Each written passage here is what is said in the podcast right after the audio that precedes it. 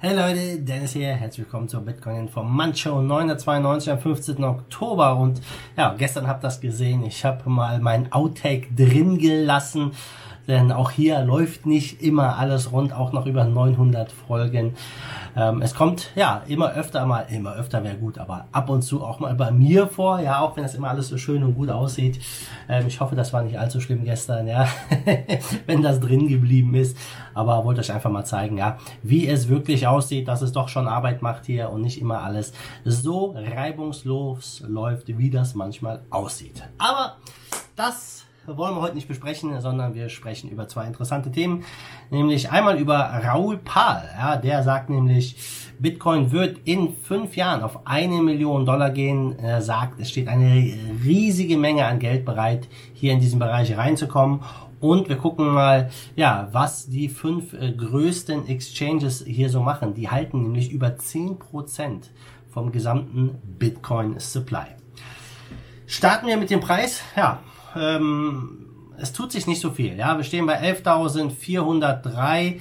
Es geht wirklich schon seit Wochen hier seitwärts und ähm, ja, ist das langweilig oder nicht? Ja, das muss jeder selbst wissen. Ich persönlich finde es schon langweilig. Ja, ich mag die Volatilität und hoffe, sie kommt jetzt bald zurück. Viele erwarten, ja, dass das letzte Quartal hier jetzt nochmal sehr, sehr spannend wird und die Volatilität zurückkehrt. Hoffentlich aber dann nach oben.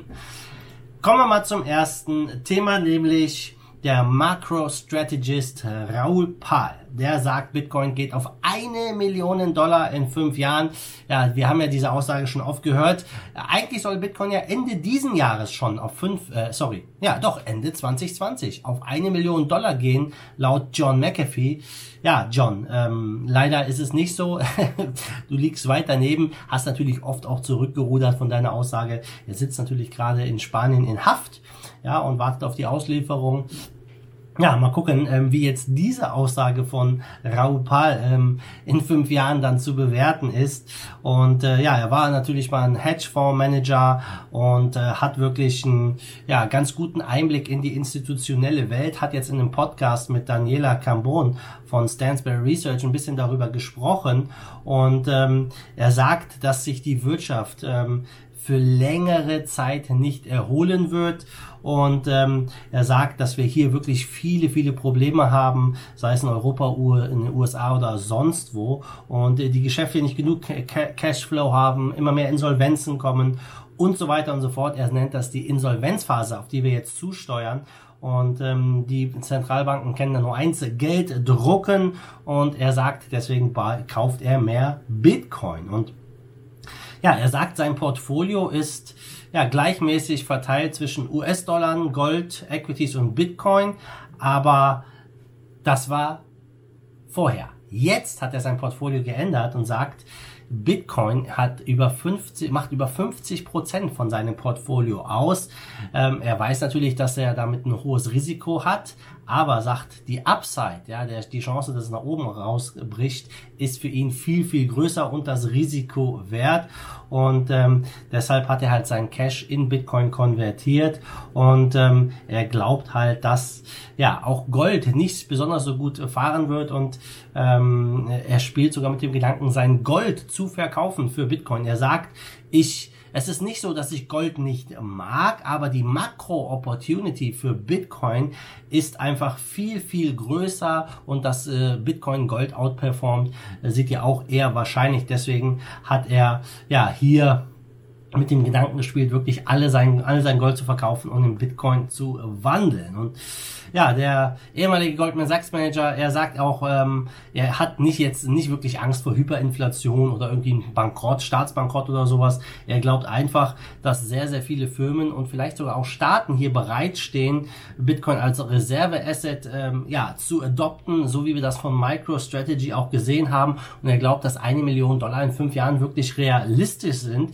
Nicht, weil die Welt zusammenbricht, sondern einfach, weil jede Menge Geld auf, äh, an den Seitenlinien steht, ja, und jetzt hier in Bitcoin rein wollen. Und wir haben es gesehen, 2017 war es der Retail-Markt, der in Bitcoin rein ist, der es getrieben hat. Jetzt geht es immer mehr in institutionellen Markt rein, die Hedgefonds kommen und sagt, wir sind aber noch nicht ganz da. Er sagt, ähm, die, die haben noch kaum Geld hier wirklich reingelegt in Krypto.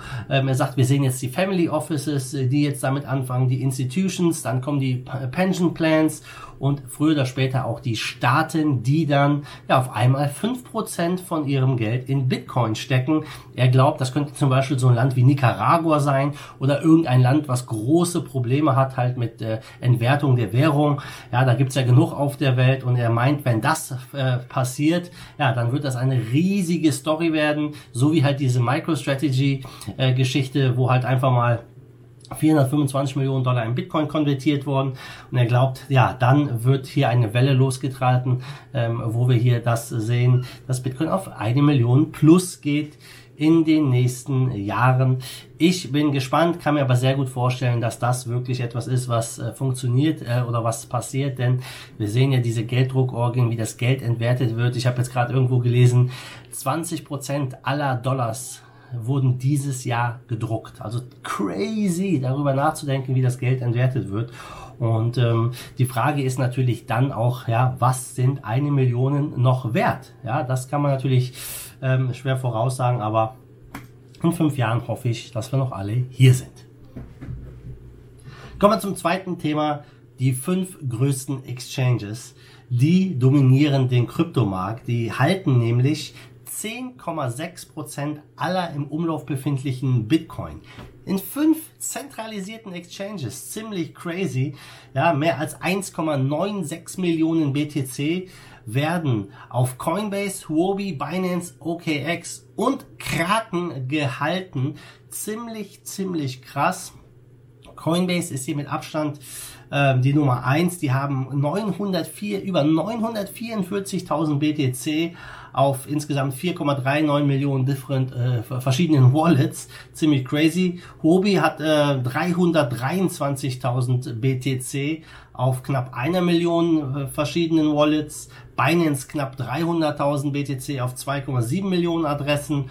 OKX 276.000 BTC in 339.000 Wallets und Kraken hat 126.000 Bitcoin bei 672.000 Adressen. Also ziemlich krass, wie diese fünf Exchanges alles dominieren. Die nächsten sieben Exchanges, die teilen sich äh, insgesamt 210.000 Bitcoin. Das sind Bitflyer, Bittrex, Bitfinex, Poloniex, Coincheck, Gate.io und Bitstamp. Ja, da sieht man mal hier, dass ja, Coinbase hat fast viermal so viel BTC wie die nächsten sieben Exchanges zusammen. Ziemlich, ziemlich crazy. Und ja, ich finde es interessant dass doch so viele Leute ihre Gelder, ihre Gelder, ihre BTCs auf zentralisierten Exchanges halten, auch wenn die natürlich versichert sind und äh, es oftmals so ist, dass es vielleicht doch sicherer ist, das Geld auf dem Exchange zu lassen, als sich selber drum zu kümmern, denn die meisten kümmern sich nicht wirklich so um die Sicherheit. Wir alle kennen ja den Spruch, not your keys, not your coins. Ähm, so ist es nun mal. Wer weiß, es könnte jederzeit was mit diesen Exchanges passieren.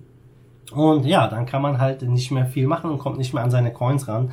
Äh, ziemlich krass, finde ich das. 10% auf fünf zentralisierten Exchanges ist heftig. Und äh, interessant ist natürlich auch die Tatsache, das wird von Chainalysis bestätigt, dass circa 3,7 Millionen BTC sich in den letzten fünf Jahren nicht bewegt haben. Und da, die gehen davon aus, dass sie sehr mit hoher Wahrscheinlichkeit verloren sind. Also auch knapp 4 Millionen BTC sind verloren und wäre dem so, dann wäre die, äh, die, die, dann wäre die Verteilung dieser fünf Exchanges nicht 10%, sondern 15% aller im Umlauf befindlichen Bitcoins. Ziemlich krass, wie ich finde. Ja, zum Schluss gucken wir noch am Markt. Wir stehen bei 361 Milliarden Marktkapitalisierung, Bitcoin Dominance 58,5 Prozent. Und ja, Bitcoin äh, leuchtet gerade so noch grün. Ja, da hält sich gerade noch so. Ich sehe jetzt ist er 0,03 Prozent im Minus. Ja, und in den Top 10 ist auch kaum Bewegung drin. Ähm, ein bisschen äh, ja, Bitcoin Cash hat immer noch 3,6% plus, Chainlink Polkadot knapp 3% minus, aber sonst jetzt nicht so viel Bewegung.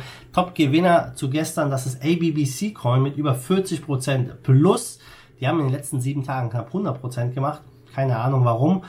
Ähm, vielleicht wisst ihr da mehr. Und Top-Verlierer hingegen ist Filecoin. Ja, der ist ein lang äh, ersehnter Launch gewesen vom, von Filecoin jetzt. Und die stehen ja bei 26, 26 Dollar. Ja Leute, das war es von mir. Was soll ich sagen? Die News sind raus. Ihr wisst, was zu tun ist. Lasst mir ein Like da, gebt mir einen Thumbs up. Und dann sehen wir uns morgen wieder. Ne? Bis dahin wie immer. Madet gut, schwenkt der Hut. Let's the force of evil. Bitcoin and cryptocurrency we trust. Bam.